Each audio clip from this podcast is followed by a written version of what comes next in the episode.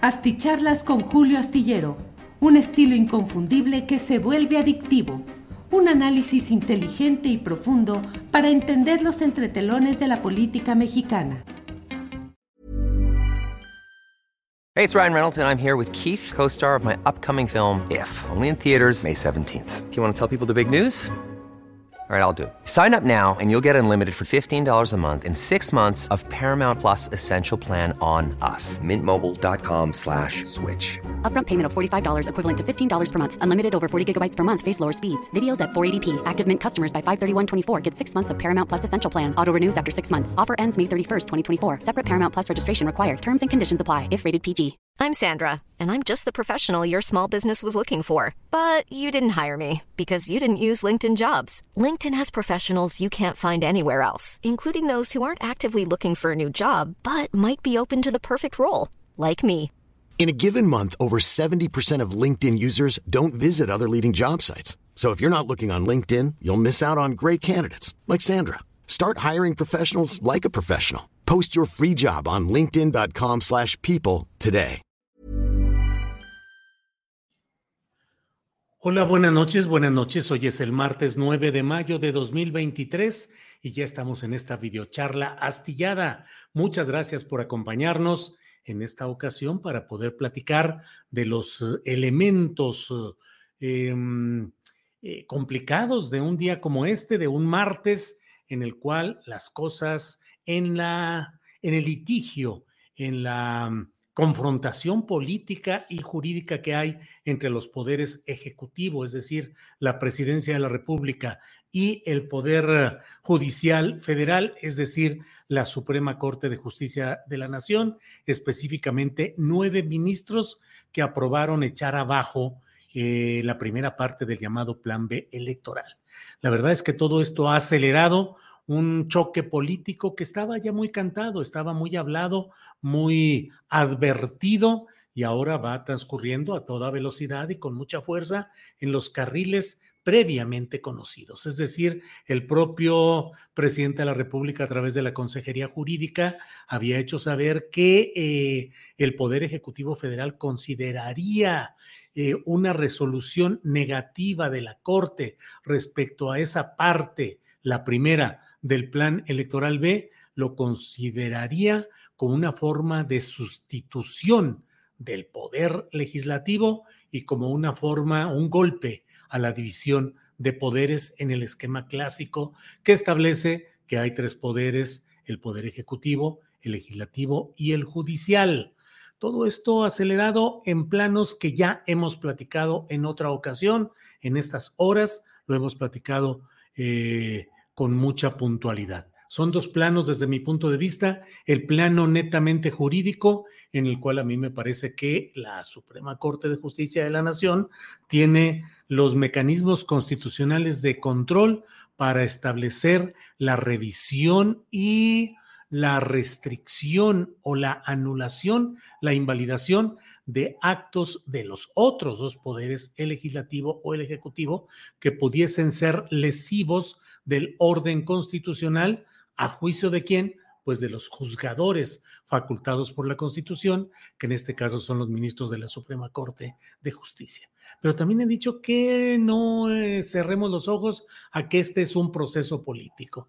Y en el proceso político la Corte carga, la Corte eh, de Justicia de la Nación carga con el historial de un conservadurismo, de muchas etapas de corrupción y de haber sido históricamente un instrumento para la convalidación de los intereses de las élites gobernantes, de los poderes económicos políticos que controlan a la mayoría de la población y que utilizan el andamiaje, el armado jurídico y judicial para mantener sus privilegios para mantener el esquema de injusticia y para sostener el esquema que está haciendo agua a nivel mundial y desde luego también en México, que es este esquema neoliberal del privilegio, del individualismo, de la libertad del mercado, de la preeminencia de ciertos factores que establecen el predominio de élites sobre las masas, sobre la colectividad. Eh, a mí me parece que lo que estamos viendo y viviendo digo, a reserva de saludar a quienes van llegando desde diferentes partes del país y del extranjero y deseándoles a todos que podamos eh, analizar y compartir esta plática y desde luego dando las gracias por su presencia aquí. Em, decirles pues que hoy el propio senador Ricardo Monreal, que ya sé que no goza, pero ni más que casi nada de preferencias entre el público o entre los seguidores de la 4T, y bueno, pero ahora está cumpliendo con ese objetivo que dijo expresamente, el de preferir ser nada o no aspirar a nada políticamente con tal de no traicionar, dijo él, el proyecto y no traicionar al presidente López Obrador. Bueno, pues hoy estuvo Ricardo Monreal en la comisión permanente que sesiona en el Senado y ahí se aventó unos eh, señalamientos que sobre todo hablan, pues les uh, pasea, les hace revolotear por enfrente a los ministros de la Corte la facultad que también tiene el Poder Legislativo de una forma de control constitucional a su vez sobre el Poder Judicial de la Federación. Permítame mostrarle en un minuto y quince segundos lo que ha dicho hoy Ricardo Monreal. En lo que yo estoy en desacuerdo y que quede muy claro es en que la Corte sustituya al legislativo. Eso no lo podemos admitir ningún legislador de ningún grupo parlamentario. Las facultades de control parlamentario que ejerció la Corte y que alega la ministra son indebidas, indebidas, porque las facultades de control constitucional que tiene el Parlamento también pueden a ellos obligarlos a generar condiciones distintas en el momento de resolución. El Poder Legislativo tiene facultades de control parlamentario sobre los ministros de la Corte. Lo que sucede es que no los hemos ejercido, pero este Senado o el Senado o el Congreso nombra a los ministros de la Corte y tenemos la expectativa, posibilidad y facultad de citarlos a comparecer. Y también tenemos un recurso que poco se agota, que es el juicio político en caso de que se vulneren principios fundamentales de la Constitución y se reitere sistemáticamente la violación o la invasión de facultades de otros poderes. Pues desde luego que todo esto ha generado un revuelo inmediato porque pareciera un amago, una advertencia, una amenaza a los ministros de la Suprema Corte de Justicia de la Nación de que pueden ser objeto de un juicio político desde el Congreso de la Unión. Desde luego, habrá que ver cuáles son los requisitos para una acción de este tipo y cuál sería la votación, seguramente una votación calificada, para poder tomar una decisión de enjuiciar y castigar a los ministros en la hipótesis que plantea el senador Monreal. Eh, desde luego, creo yo, a fin de cuentas, si se está en, eh, en el rigor analítico y práctico de lo que dicen la Constitución y las leyes que de ella emanan, y si existe esta posibilidad de control parlamentario también sobre el Poder Judicial Federal, llamando a comparecer a los ministros y eventualmente instaurándoles una solicitud de juicio político, bueno, pues si está en la ley y está en la Constitución, no debería espantarle a nadie que pudiese ser uno más de los mecanismos que puedan ponerse en juego en este momento en el cual la política y lo jurídico están moviéndose alternadamente eh, en un proceso de controversia y de choque en lo meramente doctrinal, en lo jurídico y en lo meramente práctico de lo político.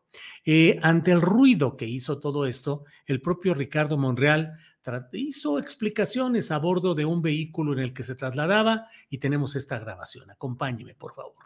¿Qué tal? Hoy se presentó un debate álgido en la Cámara de senadores que sesiona como comisión permanente. Aquí lo puedes ver todo. Ahí denuncié lo que había denunciado ya desde el año pasado. El exceso de privilegios de los ministros de la Corte y del Poder Judicial, que la han llevado a convertirse en una élite, en una casta de privilegiados. Eso es lo que afirmé. Así como la Corte asumió facultades de control parlamentario en materia jurisdiccional, invalidando normas, también dije yo, el Senado y el Congreso ejerce facultades de control sobre el poder ejecutivo y el poder judicial. En el poder judicial también existen esas facultades de control. Cuando ejercemos facultades de control con el Ejecutivo, en comparecencias, en información o en el propio informe presidencial, y en el caso de ministros incluso podríamos agotar las comparecencias o cualquier otro tipo de procedimientos. Mencioné, porque es una facultad de control, el juicio político, pero nunca magué y nunca enseñé que esto se haría. Simple y sencillamente son facultades de control que tiene el Senado de la República y el Congreso de la Unión. No deben de asustarse los defensores a ultranza de la Corte de este tipo de mecanismos. Tampoco creo que sea conveniente defiendan todo este tipo de excesos de los ministros de la Corte. Yo no los aplaudo. Voy a respetar la ley y voy a respetar la resolución. Estoy acostumbrado a vivir en un Estado de Derecho, pero tampoco me obliga a callar lo que pienso que hay un déficit de justicia y que requiere el país una reforma judicial a fondo. Así es de que no se excedan los defensores de la Corte. La verdad es que se han convertido en una casta dorada, en una élite alejada de todo sufrimiento humano y hay que revisarlo. Todos debemos pugnar por la austeridad republicana. Es un deber moral. A lot can happen in three years, like a chatbot may be your new best friend. But what won't change? Needing health insurance. United Healthcare Tri Term Medical Plans, underwritten by Golden Rule Insurance Company, offer flexible, budget friendly coverage that lasts nearly three years in some states. Learn more at uh1.com. Hiring for your small business? If you're not looking for professionals on LinkedIn, you're looking in the wrong place. That's like looking for your car keys in a fish tank.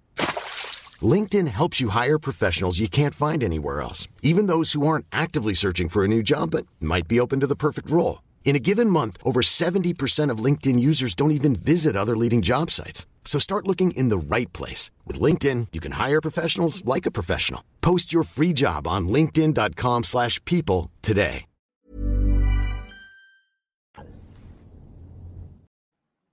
Bueno, pues esa es la postura de Ricardo Monreal, que se radicalizó, realmente está ya convertido. A mí me parece, pues, de que después de esa declaración de que él prefiere ser nada antes que traicionar al presidente López Obrador, pues yo creo que eh, está ya Ricardo Monreal en el tramo de salida de su condición de coordinador de los senadores de Morena y por tanto jefe político como presidente de la Junta de Coordinación Política del Senado. Se está ya en esta etapa de la nueva, de la, del periodo eh, en que no hay periodo de sesiones, está en receso y se tiene la comisión permanente. Ahí estará Ricardo Monreal, pero de hecho cuando regrese el próximo septiembre, cuando regrese Monreal al, al ejercicio de eh, la conducción senatorial, la verdad es que las cosas serán muy diferentes, de tal manera que es probable, creo yo, que para entonces Ricardo Monreal tenga otro acomodo político, otra responsabilidad, porque para esas alturas el hervidero y la definición respecto a la candidatura presidencial de Morena estará a todo vapor, de tal manera que lo importante para él será reincorporarse, reinsertarse en algún esquema que le permita continuar y al mismo tiempo su declaración de la política para no eh, contravenir eh, los deseos o los proyectos del presidente López Obrador, pues creo que lo descalifica para seguir adelante en una tarea de tratar de conciliar desde una posición partidista de Morena, pero a fin de cuentas tratar de conciliar los intereses de las demás bancadas. Eso creo que ya le va quedando cada vez más delante. ¿Cuál, ¿Qué otros elementos tengo para esta que es mi opinión respecto a lo que se está viviendo en este momento? Me parece que más allá del terreno estrictamente judicial, jurídico, lo que estamos viendo es pues el choque anunciado de dos poderes, el legislativo eh, y el ah, em, ejecutivo en un polo y en el otro polo el Poder Judicial de la Federación. Un Poder Judicial de la Federación que tiene una muy alta reprobación pública, una circunstancia en la cual la inmensa mayoría de los ciudadanos estamos conscientes de que el Poder Judicial es uno de los nichos de podredumbre institucional y que ahí anidan muchas de las causas de la gran corrupción que se vive en el país, en todos los espacios, ministros de la Corte, magistrados de tribunales, eh, jueces en sus juzgados y muy buena parte de la estructura operativa de este esquema judicial que durante mucho tiempo ha funcionado con dinero, con dinero y con dinero. Pero no es el único ámbito que requiere de una profunda reforma. También en el ámbito del Poder Ejecutivo, pues no se han podido establecer los mecanismos policíacos de poder civil que pueda enfrentar el crecimiento desbordado del crimen organizado y la corrupción que conlleva, por un lado y por otro, también es cierto que la Fiscalía General de la República, que teórica, técnicamente es autónoma, se ha convertido en una instancia de inutilidad práctica, de satisfacción solo de intereses específicos del fiscal Gers Manero y su camarilla cercana, pero que también está en un enorme déficit respecto a las aspiraciones generalizadas de que haya limpieza procesal, de que haya una proclividad hacia la justicia, una vocación justiciera, que haya justicia y no la hay en nuestro país. Y el Poder Judicial es una de esas franjas. Bueno, por otra parte, y antes de eh, darle las gracias por esta oportunidad de platicar. Déjeme decirle que hoy eh, dialogaron durante una hora el presidente de Estados Unidos, Joe Biden, y el presidente de México, em, Andrés Manuel López Obrador, sobre temas relacionados con el fentanilo, con inversiones económicas en la región, pero sobre todo lo relacionado con el tema de la, em, pues del momento que se espera caótico, lo dijo luego el propio Biden, eh, ahora que termine, que fenezca la aplicación del título 42 en Estados Unidos, ante lo cual oleadas de migrantes que ya están colocados en la frontera de México con Estados Unidos están puestos para cruzar la frontera a como de lugar para tratar de acogerse al regreso a una normalidad eh, legal en Estados Unidos que les da mejores condiciones para aspirar a regularizar su estancia en Estados Unidos. De tal manera que frente a esta circunstancia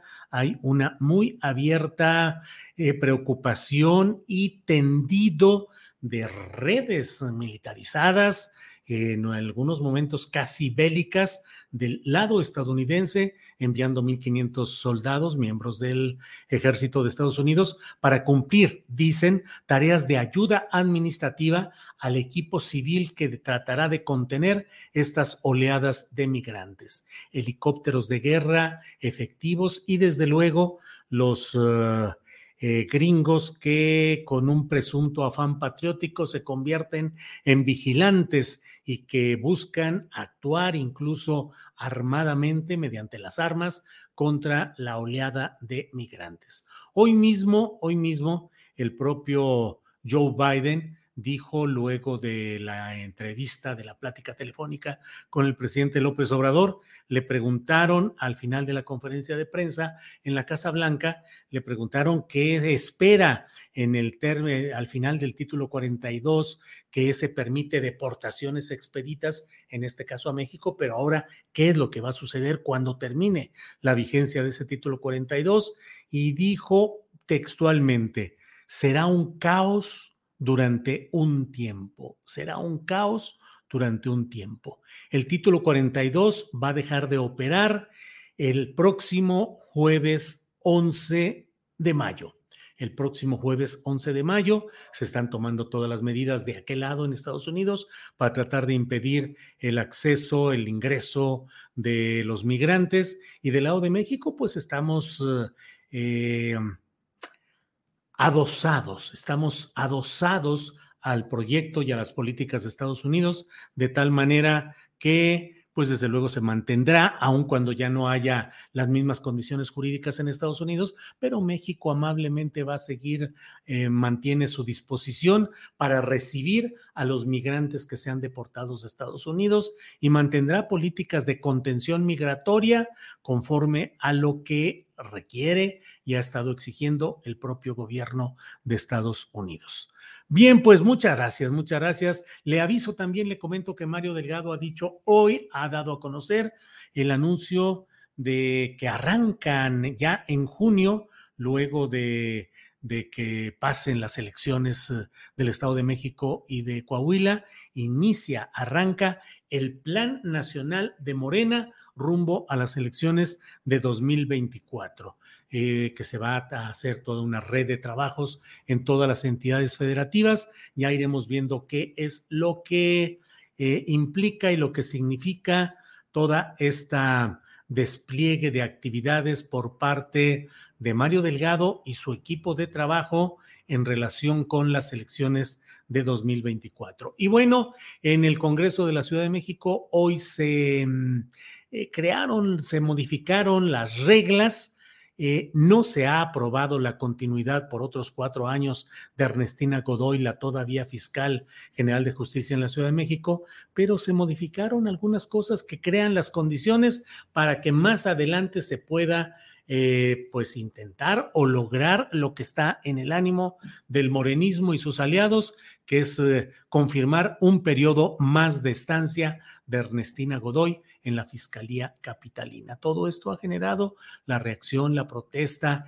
el cierre en las entradas al local al Congreso de la Ciudad de México, ahí en la calle de Donceles, en el centro histórico de la capital del país, pero pues aun cuando mm, trataron de impedir que sesionara el Congreso capitalino, el Congreso sesionó y hubo quórum, tomaron medidas que ya se está anunciando que van a ser también impugnadas ante las instancias judiciales correspondientes. En fin, pues todo esto hay. Les invito a que nos veamos mañana, mañana miércoles 10 de mayo, por ahí de la una de la tarde con 15 minutos más o menos una 20, estaremos en entrevista directa con Gerardo Fernández Noroña, precandidato presidencial eh, por el lado del Partido del Trabajo, aunque en el esquema general de lo que es eh, el compromiso de la 4T de hacer una encuesta con todas sus cartas relevantes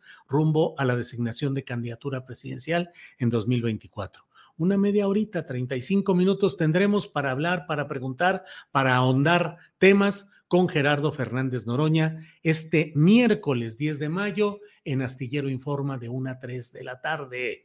Así es que nos vemos y gracias por esta ocasión. Buenas noches y gracias a todos, a todas. Buenas noches. Para que te enteres de las nuevas asticharlas, suscríbete y dale follow en Apple, Spotify, Amazon Music, Google o donde sea que escuches podcast. Te invitamos a visitar nuestra página julioastillero.com.